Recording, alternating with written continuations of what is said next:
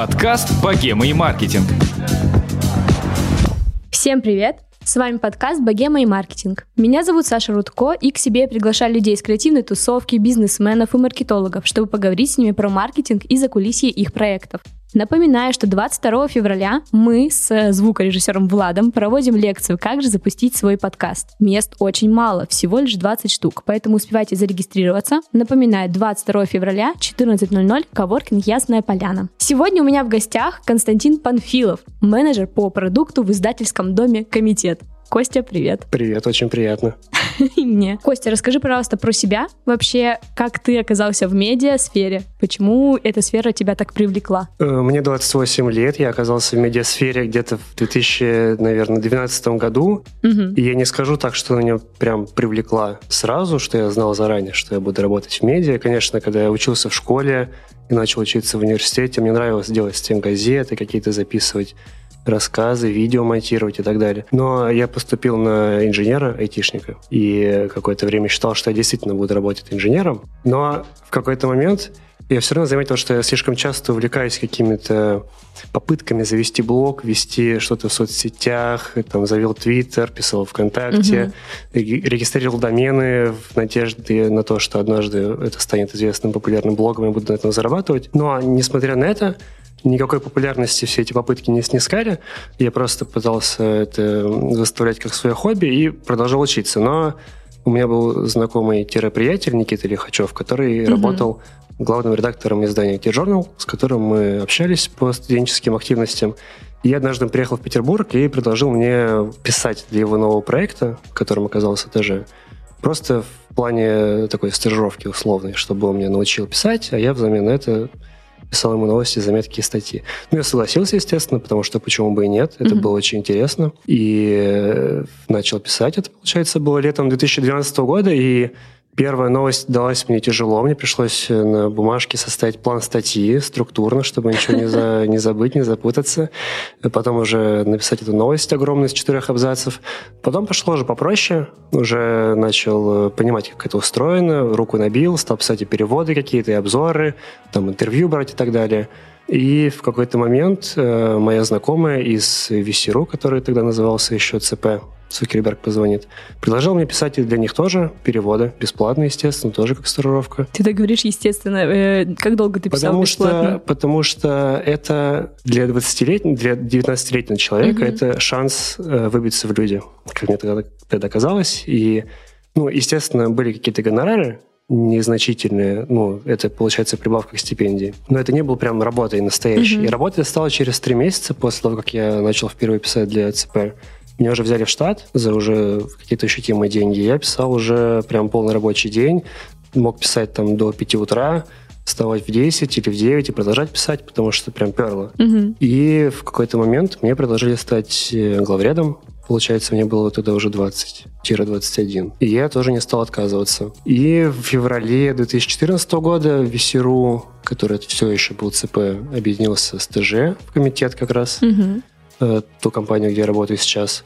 И до октября-ноября прошлого года я работал главредом. И да, все это время это можно было считать работой в медиа, хотя ты сказала в подводке, что ты приглашаешь креативных э, людей. Не сказал бы, что я креативный, меня больше перло, наверное, какая-то продюсерская или организационная работа, потому что в самой по себе креативности не видел чего-то необычного или чего-то воодушевляющего. То есть ну, можно придумать идею, это несложно. Гораздо интереснее, как ее реализовать, как подвести ее к чему-то результативному, чтобы mm-hmm. идея увидела свет, чтобы люди увидели, чтобы они прочитали это или увидели. То есть мне было гораздо интереснее всегда понять, как выстроить процесс производства и реализации идеи, чем что-то придумать. Ну, конечно, я что-то придумывал сам и там подавал идеи ну, как для раз, статей. Да, на посту редактора главного тебе удавалось это делать. Да, безусловно. Я думаю, что мы выстроили много схем, много структур, много процессов, чтобы редакция была уже не просто какой-то бандой авторов из четырех человек, э, какой она была, когда я пришел еще в ЦП, уже стало чем-то таким более устойчивым, э, более солидным, более работоспособным, более автономным, потому что как раз наша цель последние несколько лет была сделать так, чтобы отделы, которые есть в редакции, могли работать независимо от меня, в том числе, чтобы они могли сами внутри себя принимать решения. И это бы помогло им двигаться вперед быстрее, чтобы мы не были завязаны на каком-то одном узле угу. принятия решений и могли между собой быстрее принимать решения независимо. А расскажи, пожалуйста, что же сейчас в 2020 году себя представляет э, ваш издательский дом? какие входят туда медиа и м, вообще в чем их силы и чем они друг от друга отличаются? Первая особенность в том, что мы, наверное, хотели бы в какой-то ближайшей перспективе избавиться от приставки «издательский дом», угу. просто потому что это не совсем четко отражает реальность, потому что мы уже не столько медиа, сколько, возможно, отчасти IT-компания и отчасти какая-то платформа угу. для медиа, блогеров, например. И этот процесс трансформации еще не завершен, потому что медиа все еще наш основной актив и витрина всех наших технологий, и в том числе это то, что аккумулируется в нашу аудиторию. Э, компания «Комитет» управляет сейчас четырьмя площадками. Это VC.ru, издание о бизнесе. Это ТЖ, издание новостное, том числе это блог-платформа. ДТФ – это издание про игры, кино, массовую культуру, все, что вокруг этого. И теперь еще Коуп — это сервис зацикленных коротких роликов, э, который недавно тоже попал в наши руки. А Spark — это не ваш? Spark э, был нашим проектом еще несколько лет назад, но мы продали его недавно, потому что он несколько не вписывался в нашу стратегию. Угу. Во многом потому, что он дублирует э, VC.ru, его функции, его аудиторию тоже — и нет смысла конкурировать внутри одной компании двум продуктам, поэтому мы передали его в надежные руки. Угу, понятно. Аудитория всех проектов, не считая Коуба, уже превышала 10 миллионов человек, не пересекающихся уникальных посетителей. Но продолжает быстро расти. Почему? Потому что это все не только традиционные медиа, то есть это не только журналы, угу. э, работает не только редакция, это еще блок, блок-платформа, на которой пользователи могут сами публиковать какие-то посты.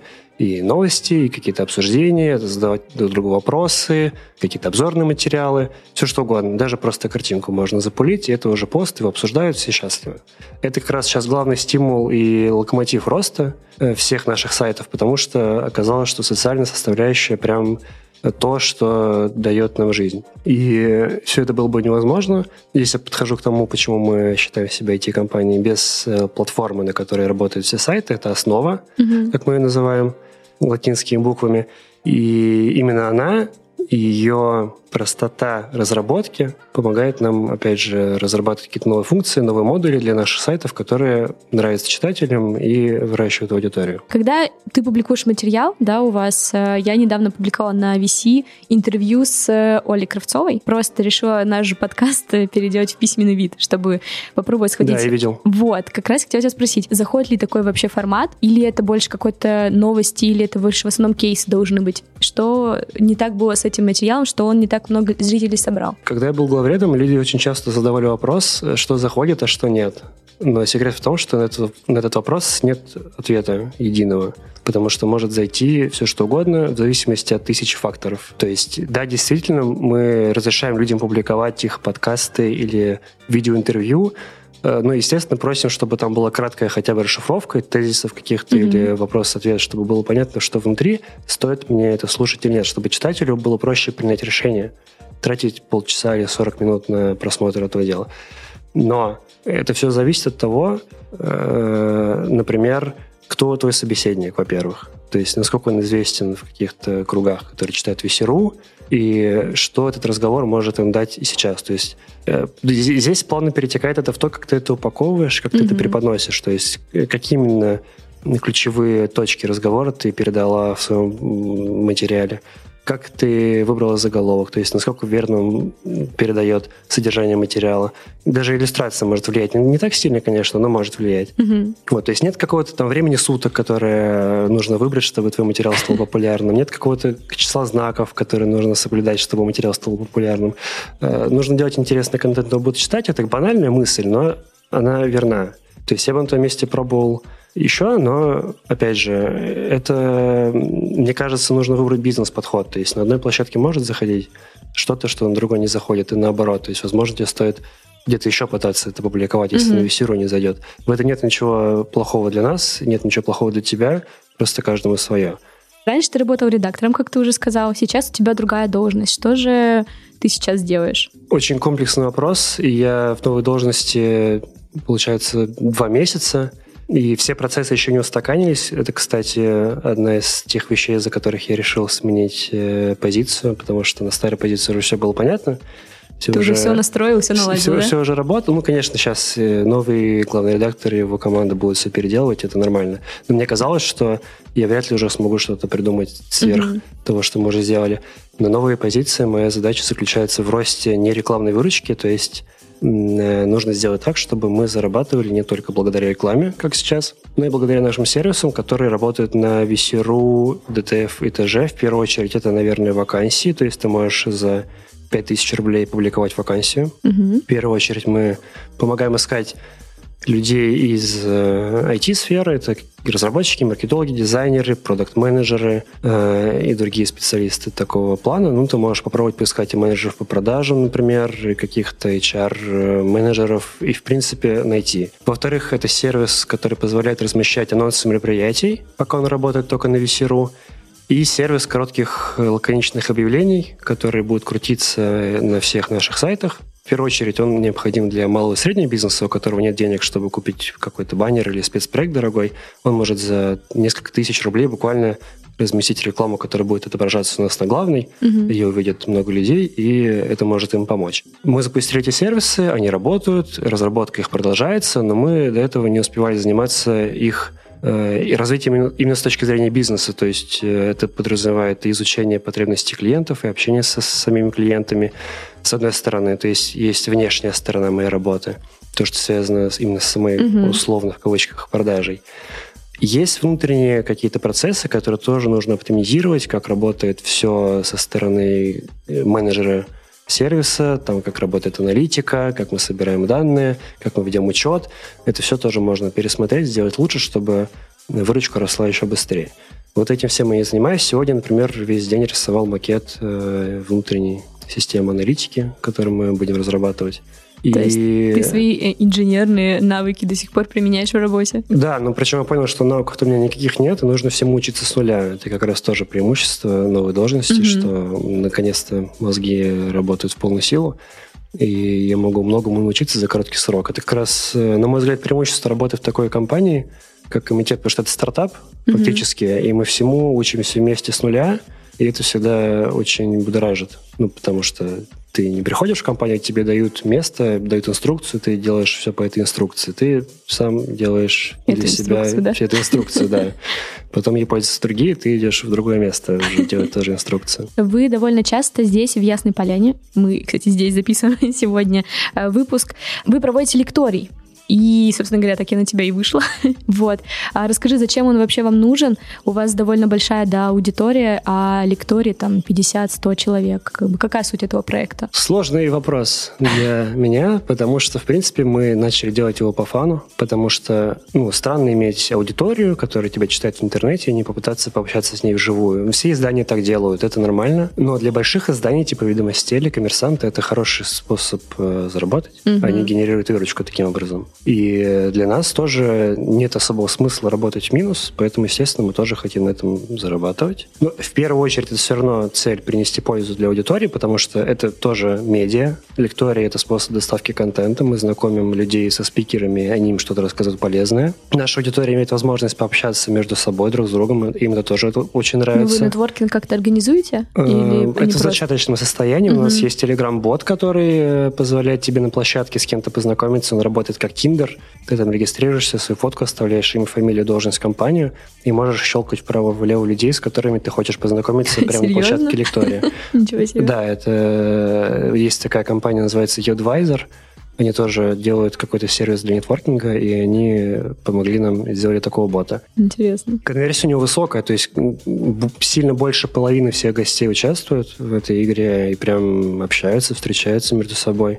Потом же через этого бота можно оставить отзыв на мероприятие, задать mm-hmm. вопрос спикеру, там предложить сотрудничество и так далее. То есть мы технологичная компания, все через Telegram.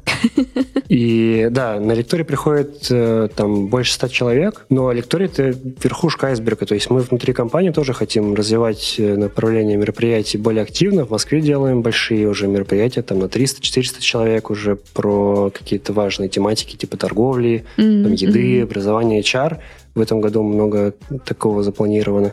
И в Москве тоже есть лекторий, на который тоже можно приходить. Там мы обычно выбираем какую-то общую тему, типа маркетинга, и три спикера э, приходят и рассказывают что-то по полчаса о своих проблемах, о своем опыте, о своих кейсах. А ваша редакция сейчас в основном вся в Петербурге или она еще и в Москве есть частичка? Я думаю, что Вообще мы так не, не меряем, то есть мы себя воспринимаем как распределенная команда. У нас, в принципе, в комитете много людей живут в разных городах и странах, mm-hmm. и там в Узбекистане, в Польше.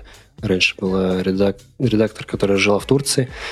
Верхушка редакции в Петербурге mm-hmm. и у всех трех изданий.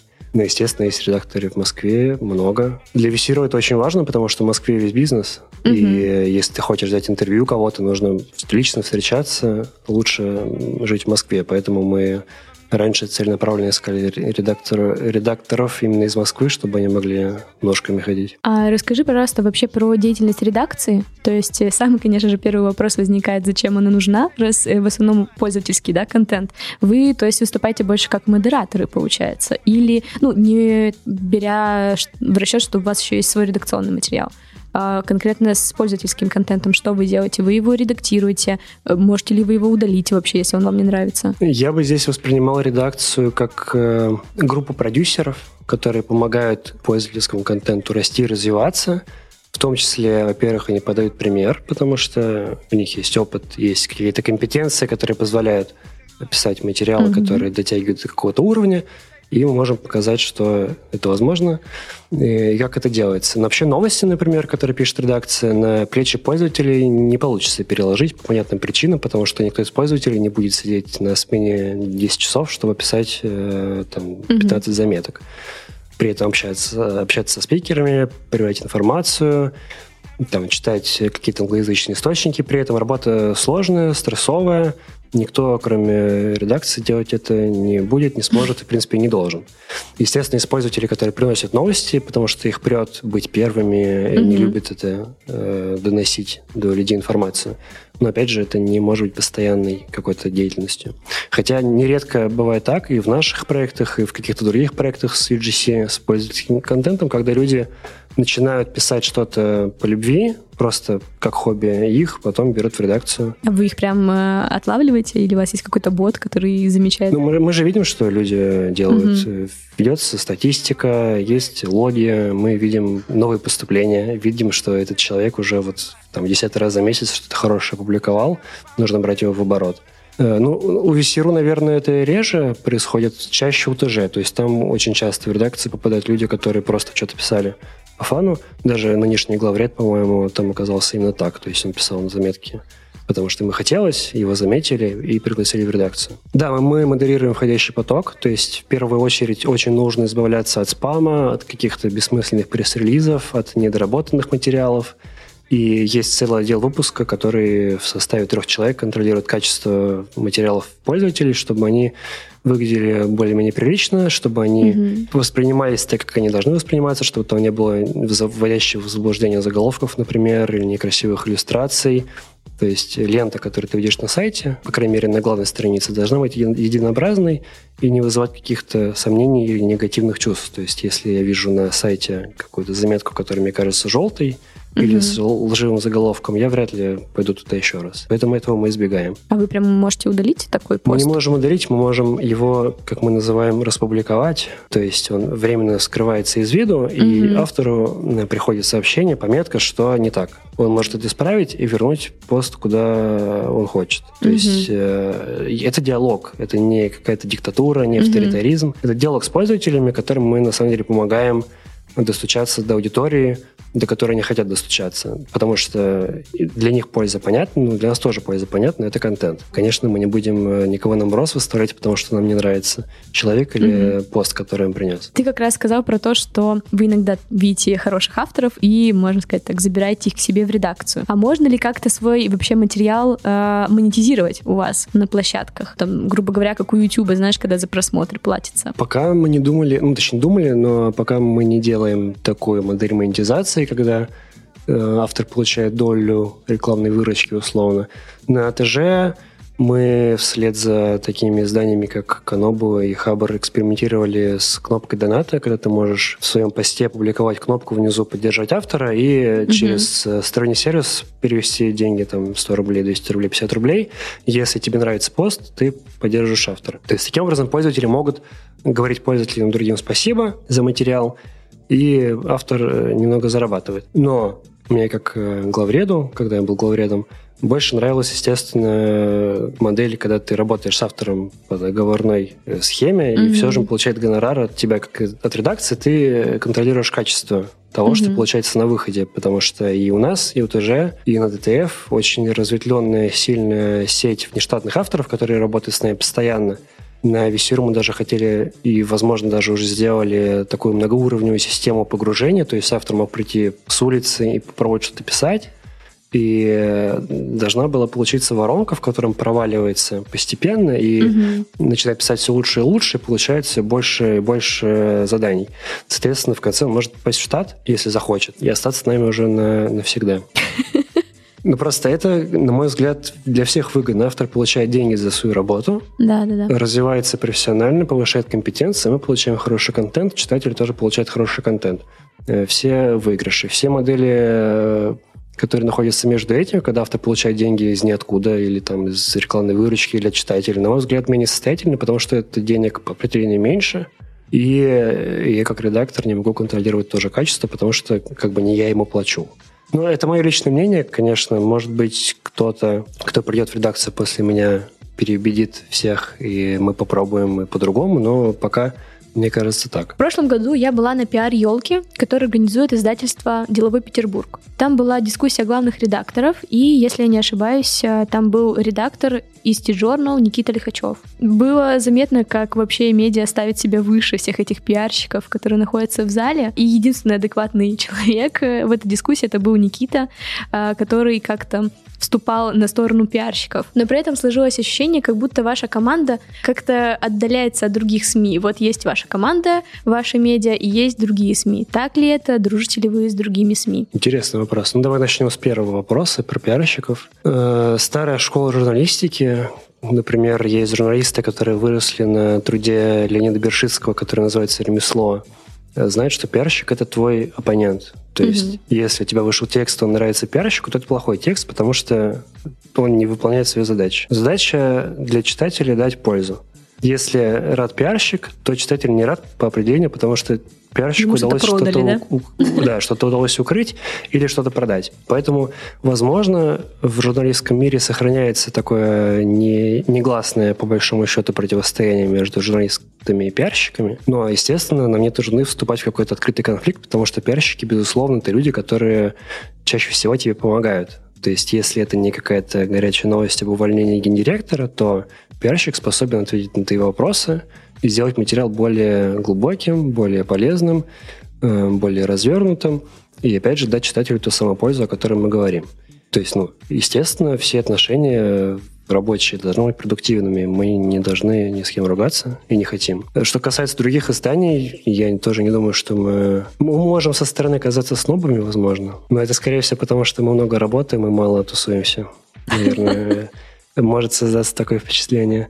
Но нет, мы общаемся хорошо по-приятельски с коллегами из других СМИ. Нет каких-то, опять же, конфликтов внутри цеховых. Это здорово. Пока что. Ты как раз сказал про вот э, старую журналистику. Я вообще вот как человек, который в осознанном виде видел только ту журналистику, которая сейчас, и все всегда говорят, что вот, уже журналистика не та, ля-ля тополя. Что же не так с современной журналистикой? Возможно, это сейчас какой-то очень глобальный вопрос, можешь ответить для меня как-то кратко.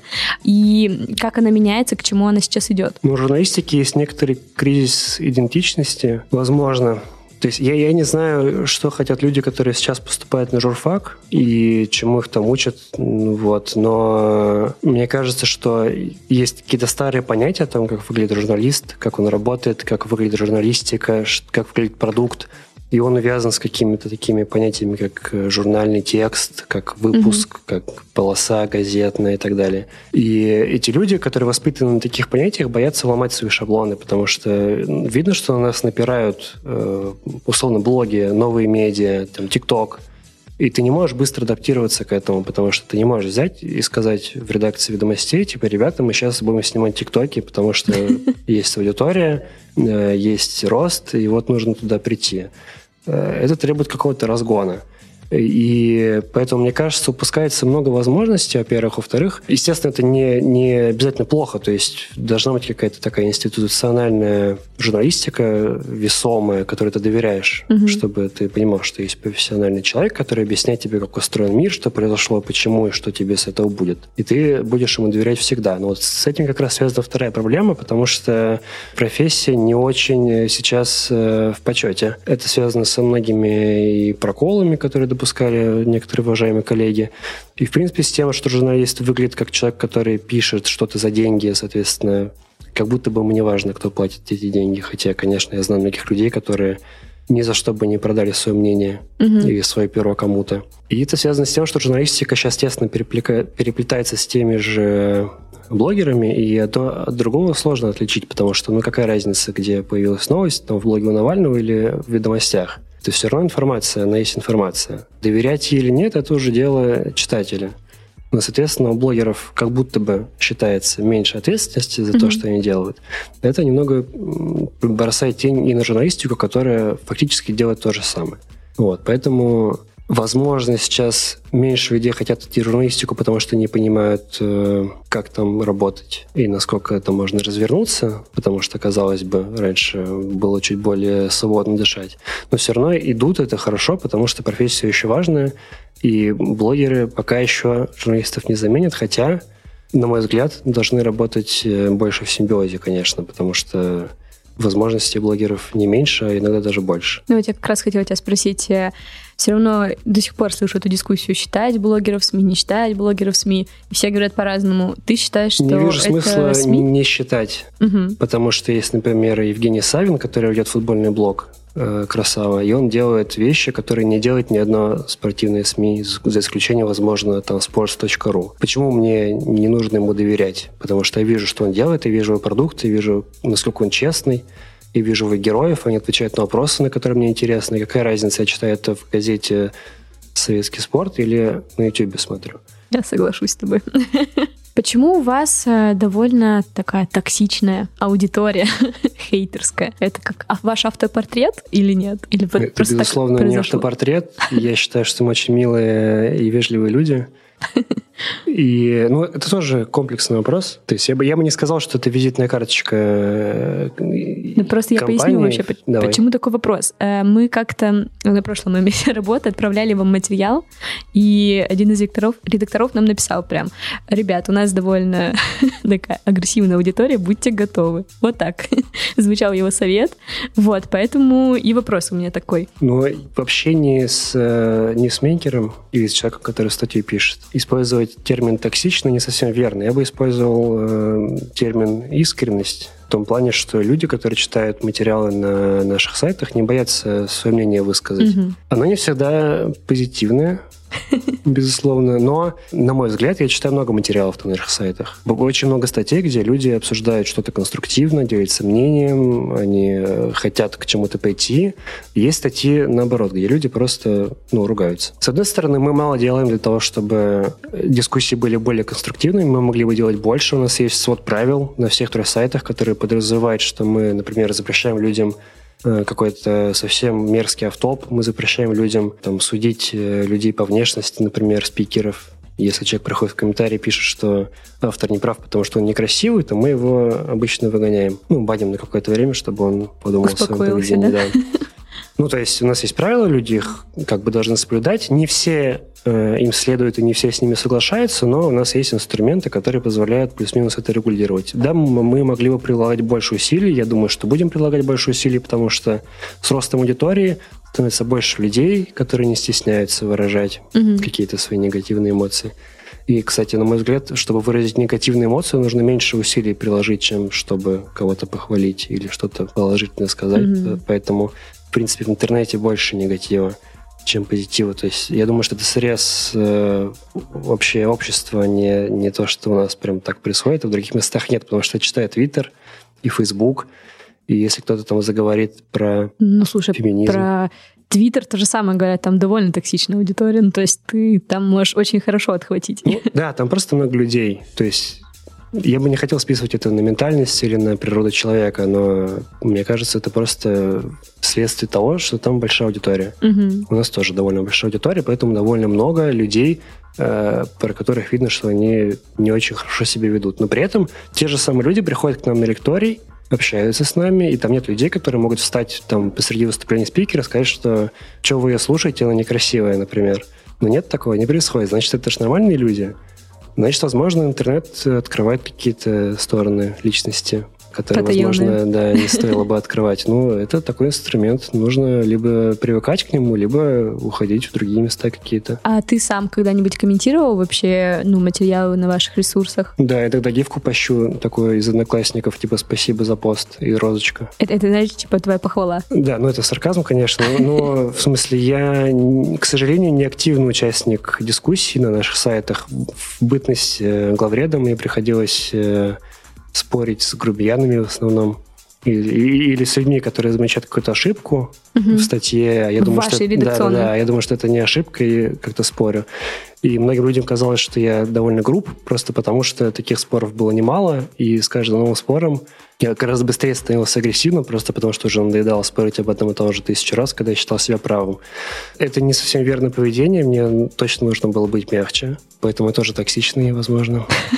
но гораздо менее токсичные, чем те люди, которые сейчас чалятся в наших списках блокировки. Но все-таки ты будешь кому-нибудь ставить положительные комментарии какие-нибудь? Нет, если я вижу, что статья классная, я обязательно напишу, что она классная, даже если это... Особенно если это статья наших сотрудников, но если это пользовательский материал, то еще больше стимула похвалить пользователя, потому что угу. ему захочется еще раз что-то написать хорошее. Здорово.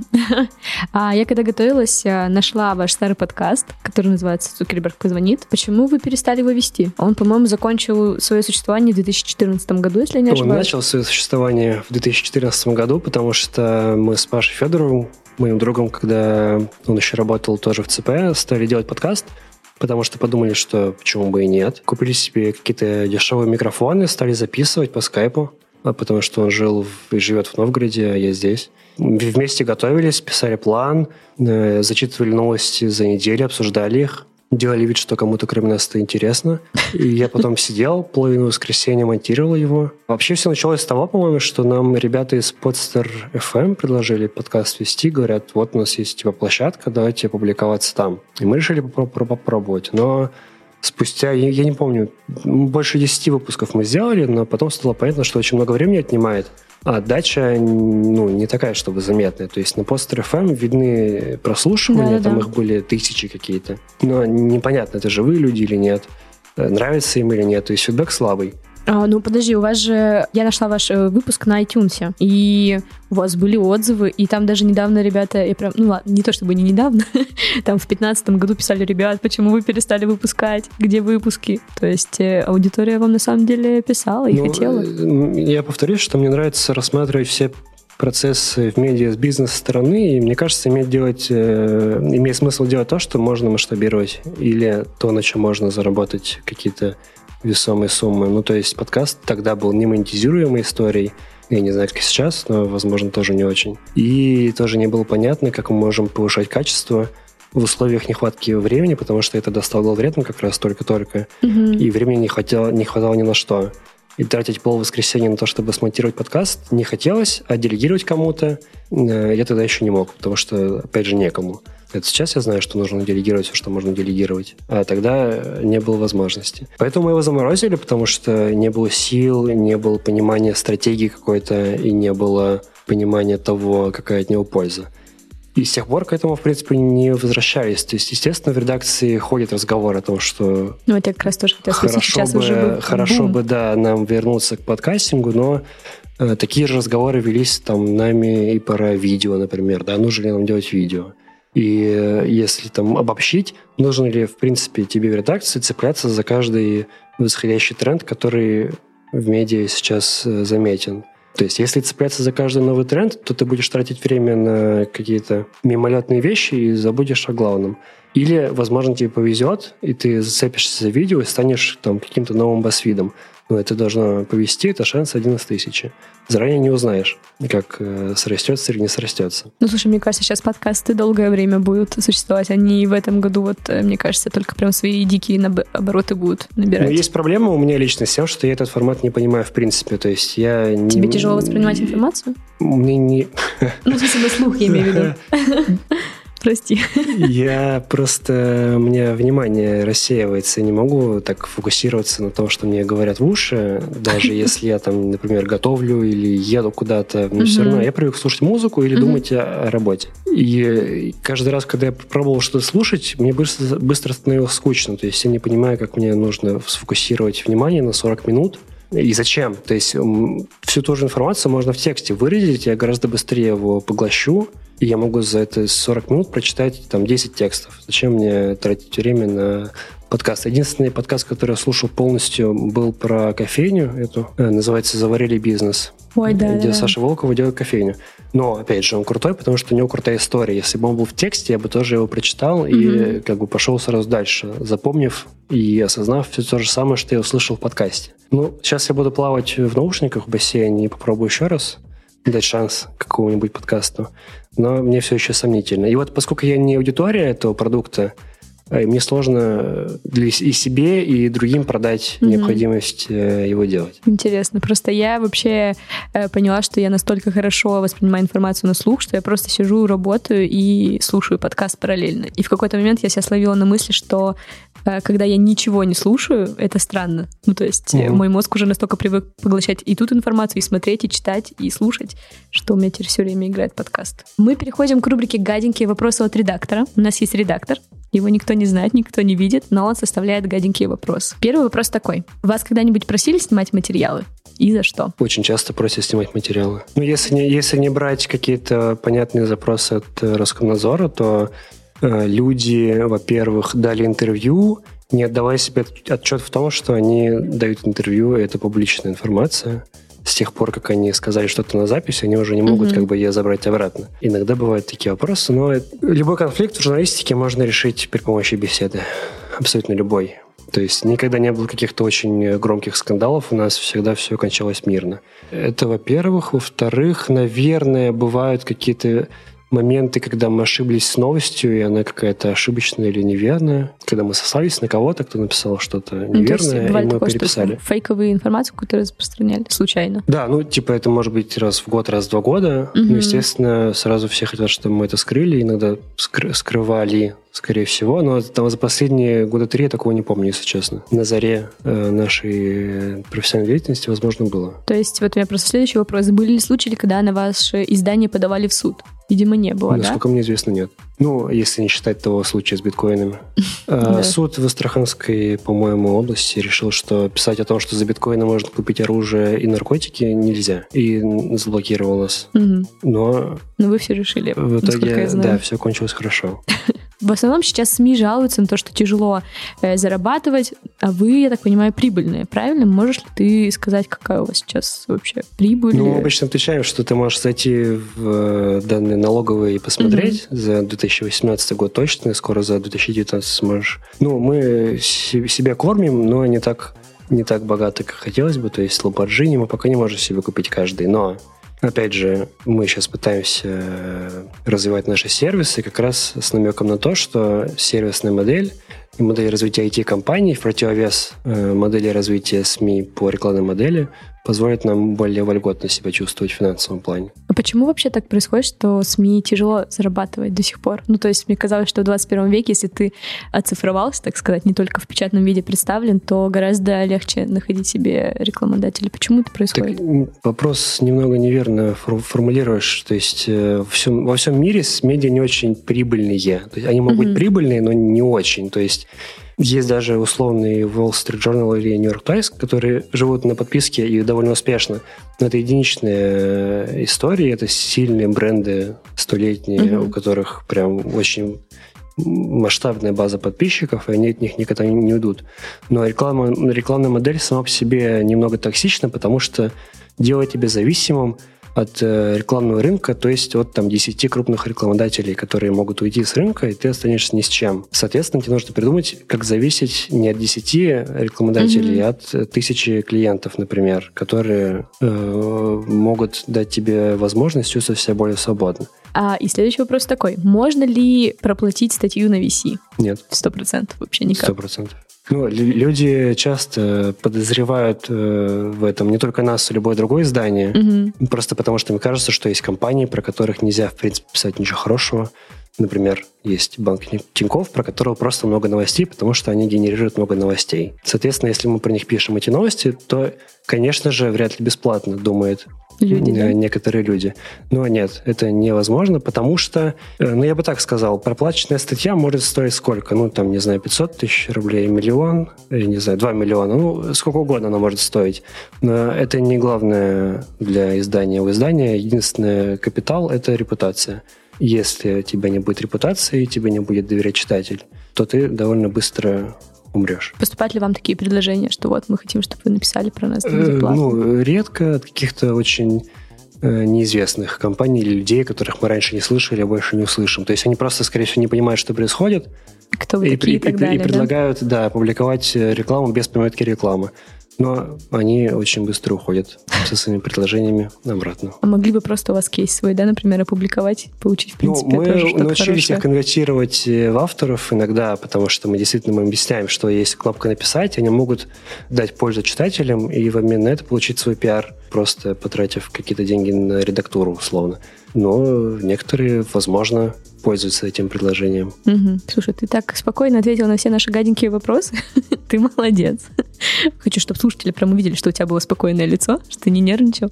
Костя, спасибо тебе большое, что ты пришел. Получился такой интересный выпуск, мне кажется. Люди должны обязательно написать тебе комментарии, отзывы, как вам выпуск, и поставить звездочки в iTunes. А можешь сказать какие-нибудь напутственные слова нашим слушателям и людям, которые читают ваш ресурс? Спасибо за приглашение. Я желаю всем пережить зиму, чтобы быстрее наступило лето.